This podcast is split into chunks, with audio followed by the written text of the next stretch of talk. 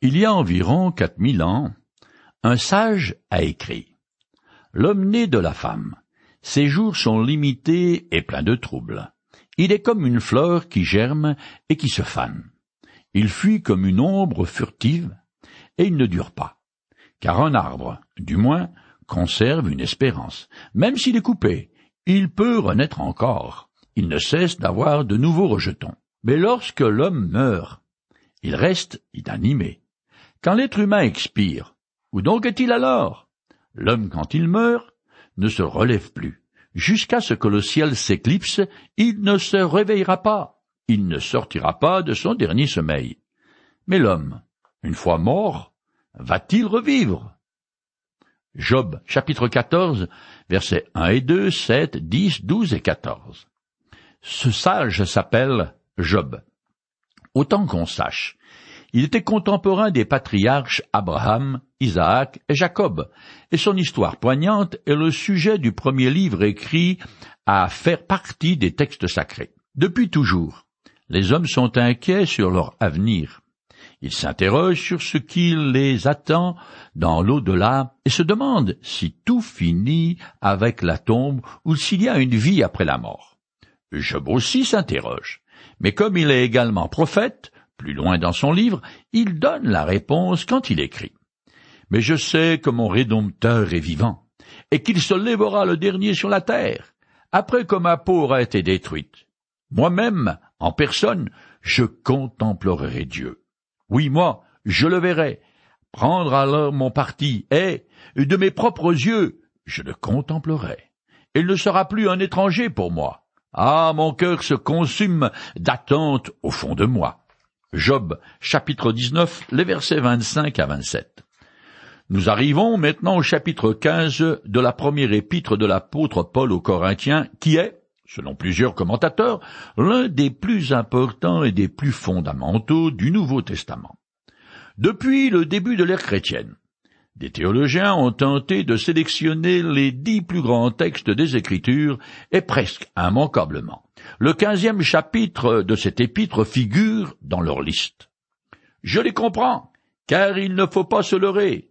Alors qu'aujourd'hui, il se peut que vous soyez en pleine santé, et je vous le souhaite. Ça ne durera pas autant que les impôts, vous le savez bien. Un jour, chacun d'entre nous sera mis en terre, et notre corps redeviendra poussière. C'est là notre lot à tous. Si ce chapitre 15, écrit aux Corinthiens, est si important, c'est parce qu'il enseigne que tous ceux qui ont placé leur espérance en Jésus-Christ ressusciteront pour la vie éternelle.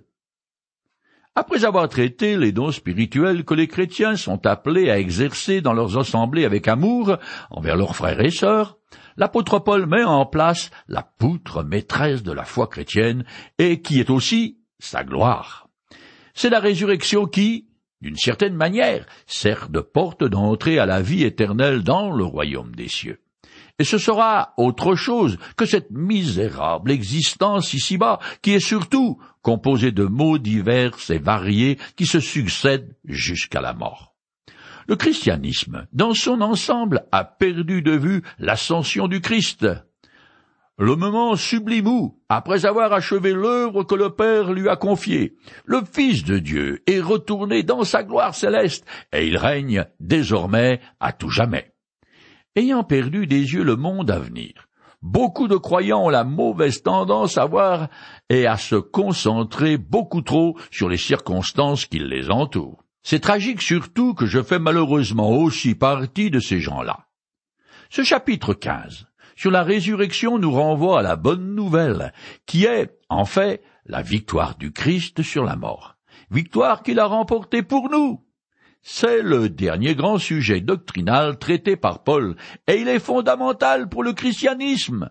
Nier la résurrection des morts, c'est vider la foi chrétienne de ce qui est en fait sa valeur unique. Si Jésus n'est pas sorti vivant du tombeau, sa vie, son enseignement et son sacrifice sur la croix seraient au même niveau que les accomplissements de certains grands hommes qui ont fait l'histoire. Dans son chapitre aux Romains, l'apôtre Paul écrit Jésus a été livré pour nos fautes, et Dieu l'a ressuscité pour que nous soyons déclarés justes. Romains chapitre 4, verset 25. Sur la croix, le Christ s'est chargé de tous les péchés des hommes de tous les temps, bien que seuls ceux qui lui font confiance en bénéficient. Par sa résurrection, Jésus revêt le croyant de sa justice, ce qui lui ouvre toutes grandes les portes du paradis. Le chapitre 15 est important à plus d'un titre, car très tôt dans l'histoire de l'Église, les hérétiques sont apparus enseignant que le Christ n'est pas ressuscité avec un corps, et que seul son esprit est revenu à la vie. Cette hérésie promue par des faux prophètes a pour origine l'influence des croyances païennes qui circulent alors dans l'Empire romain. Au premier siècle de notre ère, il existe trois philosophies religieuses principales qui concernent la vie après la mort. Le stoïcisme, qui enseigne que l'âme se fond dans le divin et donc la personnalité du défunt disparaît avec lui. Cette vision de l'au-delà est similaire au panthéisme d'aujourd'hui. La deuxième croyance en vogue est l'épicurisme, qui est en fait matérialiste dans sa conception du monde, car elle nie toute forme de vie après la mort. Troisièmement, on a le platonisme, qui enseigne bien l'immortalité de l'âme, mais selon le processus de la transmigration ce qui correspond en gros à la réincarnation des religions orientales. Au cours de l'un de ses voyages missionnaires, Paul se trouve sur la grande place publique de la ville d'Athènes, où il annonce le jugement à venir et la résurrection du Christ, ce qui suscite des remous dans la foule. Je lis le passage. Quelques philosophes, des épicuriens et des stoïciens engageaient aussi des débats avec lui. Les uns disaient Qu'est-ce que cette pie bavarde peut bien vouloir dire? D'autres disaient On dirait qu'il prêche des divinités étrangères. En effet, Paul annonçait la bonne nouvelle de Jésus et de la résurrection, disant Or Dieu ne tient plus compte des temps où les hommes ne le connaissaient pas. Aujourd'hui, il leur annonce à tous et partout qu'ils doivent se repentir car il a fixé un jour où il jugera le monde entier en toute justice par un homme qu'il a désigné pour cela, ce dont il a donné à tous une preuve certaine en le ressuscitant d'entre les morts. Lorsqu'ils entendirent parler de résurrection des morts, les uns se moquèrent de Paul, et les autres lui dirent Nous t'écouterons là-dessus une autre fois. Acte chapitre 17, les versets 18 à 19 et 30 à 32.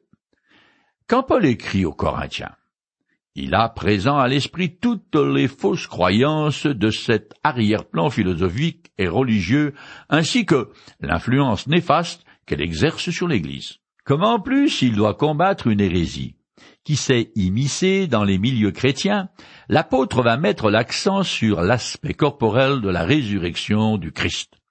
Je commence à lire le chapitre 15. Mes frères, je vous rappelle la bonne nouvelle que je vous ai annoncée, que vous avez reçue et à laquelle vous demeurez attachés. 1 Corinthiens chapitre 15 verset 1. C'est la réalité de la résurrection qui permet d'annoncer la bonne nouvelle. Car si Jésus n'a pas triomphé de la mort, il n'y a rien à dire. Le christianisme ne repose pas sur des idées judicieuses savamment travaillées, mais sur des faits historiques qui concernent la personne et l'œuvre de Jésus. Paul veut donc rafraîchir la mémoire des Corinthiens, car tout comme il y a des idées fausses qui circulent au sujet de la crucifixion, il craint qu'il en soit de même sur la résurrection du Christ. Cela dit, si l'apôtre se sent poussé à rappeler aux Corinthiens la base de la foi chrétienne, c'est qu'il doit être très inquiet à leur sujet, et c'est à se demander s'ils l'ont oublié, ou s'ils l'ont jamais vraiment embrassé. Je continue c'est par la bonne nouvelle que vous êtes sauvés, si vous la retenez telle que je vous l'ai annoncée. Autrement, vous aurez cru en vain. 1 Corinthiens chapitre 15, le verset 2. La gravité de ce rappel annonce l'importance du sujet que Paul aborde dans ce chapitre. La foi s'appuie sur la révélation de Dieu et l'œuvre que Jésus a réalisée sur la croix mais nier le sacrifice expiatoire du Christ, ou sa résurrection corporelle, prive la bonne nouvelle de ses éléments essentiels, et enlève tout sens à la foi chrétienne, car elle la rend vaine en la mettant au même niveau qu'une coquille vide. Je continue. Je vous ai transmis, comme un enseignement de première importance, ce que j'avais moi-même reçu. Le Christ est mort pour nos péchés, conformément aux Écritures. Il a été mis au tombeau. Et il est ressuscité le troisième jour, comme l'avaient annoncé les Écritures. Il est apparu à Pierre, puis aux douze. 1 Corinthiens chapitre 15, les versets 3 à 5. Voilà donc la bonne nouvelle que l'apôtre Paul a transmise aux Corinthiens. Ce n'est pas un système religieux brillamment ficelé, mais des faits, des événements qui ont eu lieu. La rédemption du monde par la mort et la résurrection du Sauveur.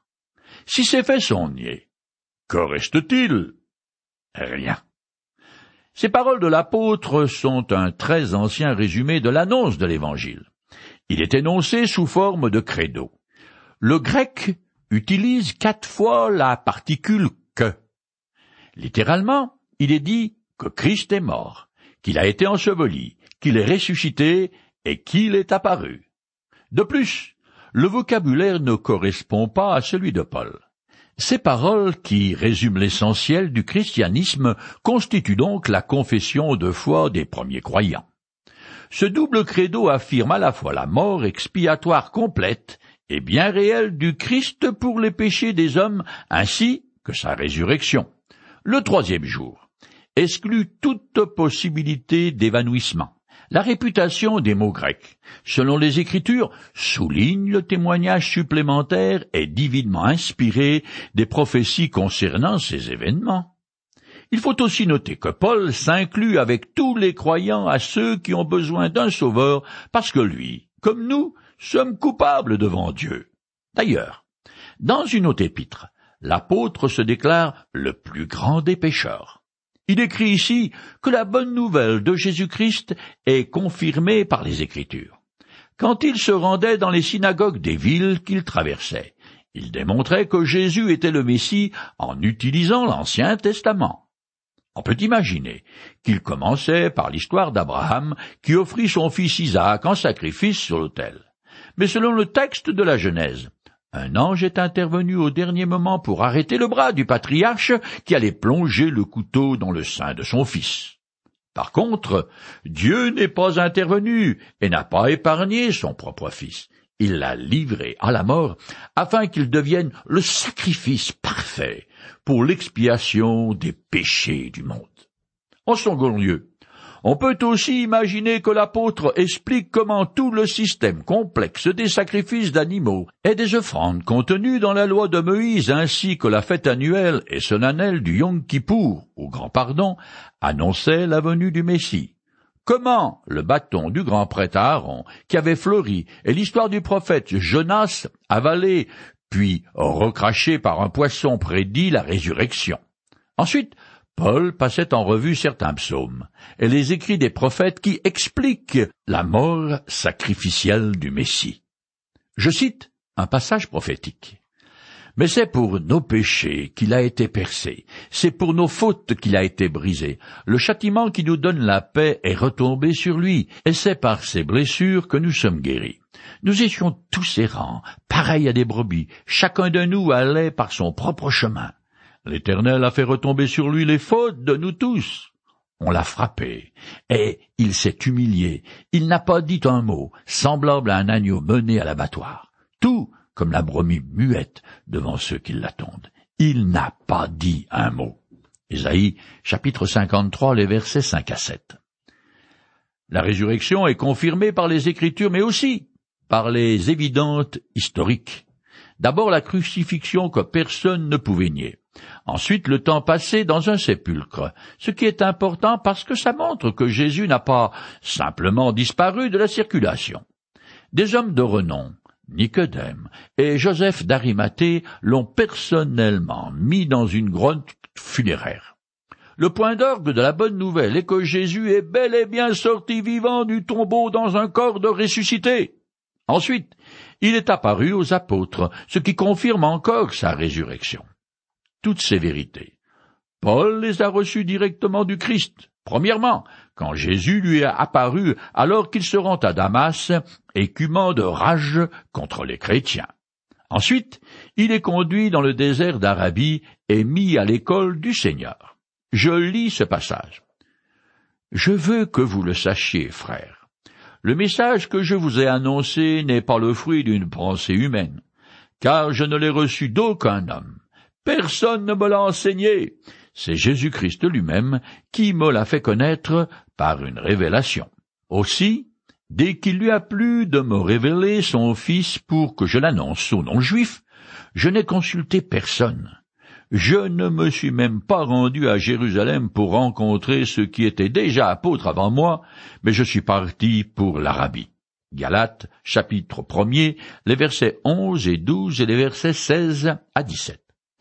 Après avoir triomphé de la mort, Jésus est d'abord apparu aux femmes disciples, ce qui n'est pas mentionné ici, et ensuite seulement à Pierre, dans Luc chapitre 24, verset 34, qui fut le premier apôtre témoin de sa résurrection. Plus tard, le Seigneur s'est montré aux dix autres. Ils étaient onze en tout, puisque Judas s'est suicidé. Les douze, comme on les appelle, est une expression idiomatique qui signifie tous les apôtres, quel que soit leur nombre. Ce tout petit verset, il est apparu à Pierre, puis aux douze, est particulièrement important. En effet, Jérusalem compte alors onze hommes particulièrement découragés et en plus, qui craignent de voir les autorités juives débarquer et les emmener eux aussi au supplice. Alors ils se cachent en attendant que les choses se tassent. Leur ancien maître est dans la tombe et l'aventure est terminée. Ils veulent seulement retourner dans leur province et reprendre leurs anciennes occupations, pour la plupart la pêche dans le lac de Galilée. Pas une seconde. Il aurait venu à l'esprit de prolonger leur angoisse en voulant la dépouille de Jésus pour faire croire qu'il est ressuscité. Ils ne sont pas prêts à encourir les foudres de la garde romaine qui n'est jamais d'humeur à plaisanter. Non, pour les apôtres, un supplifié dans leur rang, ça suffit amplement. Et puis, voilà que des femmes disciples reviennent en toute hâte du sépulcre pour leur annoncer qu'elles ont vu de leurs yeux le Seigneur. C'est insensé. Mais cette réalité a transformé, transfiguré, métamorphosé ces hommes qui, de pleutre, sont devenus des modèles de courage. Ce n'est pas l'enseignement du Christ aussi majestueux soit-il, ni sa mort martyre qui a donné naissance à l'Église, mais sa résurrection. La réalité est que Jésus est sorti du tombeau comme il l'avait promis, et cette résurrection est la poutre maîtresse et la charnière du christianisme et la substantifique moelle de la foi chrétienne, pour reprendre les paroles de Rabelais. Depuis presque deux mille ans, des millions d'hommes et de femmes ont cru que Jésus est vivant, qu'il a conquis la mort, et qu'eux aussi, à sa suite, vivront éternellement. On ne peut pas expliquer l'existence de l'Église et de la chrétienté sans la résurrection de Jésus-Christ, car sans elle, il n'y a ni sauveur, ni bonne nouvelle, ni espérance pour l'homme pécheur. Je continue. Après cela, Jésus a été vu par plus de cinq cents frères à la fois, dont la plupart vivent encore aujourd'hui, quelques-uns d'entre eux seulement sont morts. 1 Corinthiens, chapitre 15, verset 6. Littéralement, le texte dit que quelques-uns sont endormis. La mort des croyants est comparée à un sommeil. 1 Thessaloniciens, chapitre 4, verset 14. Ici, Paul met fortement en avant l'historicité de la résurrection, en précisant que plus tard, et toujours dans le but de confirmer sa victoire sur la mort, Jésus est apparu à un grand nombre de disciples et que la plupart d'entre eux sont encore vivants au moment où il écrit cet épître, ce qui veut dire qu'ils sont toujours de ce monde pour confirmer le fait de la résurrection. Cette apparition majestueuse de Jésus à tous ses disciples a probablement eu lieu en Galilée, car c'est la province où le Sauveur avait le plus de disciples. Je lis le passage. Mais l'ange, s'adressant aux femmes, leur dit, Vous autres, n'ayez pas peur, je sais que vous cherchez Jésus, celui qui a été crucifié, il n'est plus ici, car il est ressuscité, comme il l'avait dit. Venez voir l'endroit où il était caché, puis allez vite annoncer à ses disciples qu'il est ressuscité d'entre les morts. Et voici, Il vous précède en Galilée, là vous le verrez. Voilà ce que j'avais à vous dire. Elles quittèrent le tombeau en hâte, tout effrayées. Mais en même temps, remplies d'une grande joie, elles coururent porter la nouvelle aux disciples. Et voici que, tout à coup, Jésus vint à leur rencontre et leur dit, Salut à vous. Elles s'approchèrent de lui, lui embrassèrent les pieds et l'adorèrent. Alors Jésus leur dit, N'ayez aucune crainte, allez dire à mes frères qu'ils doivent se rendre en Galilée. C'est là qu'ils me verront. Matthieu, chapitre 28, les versets 5 à 10.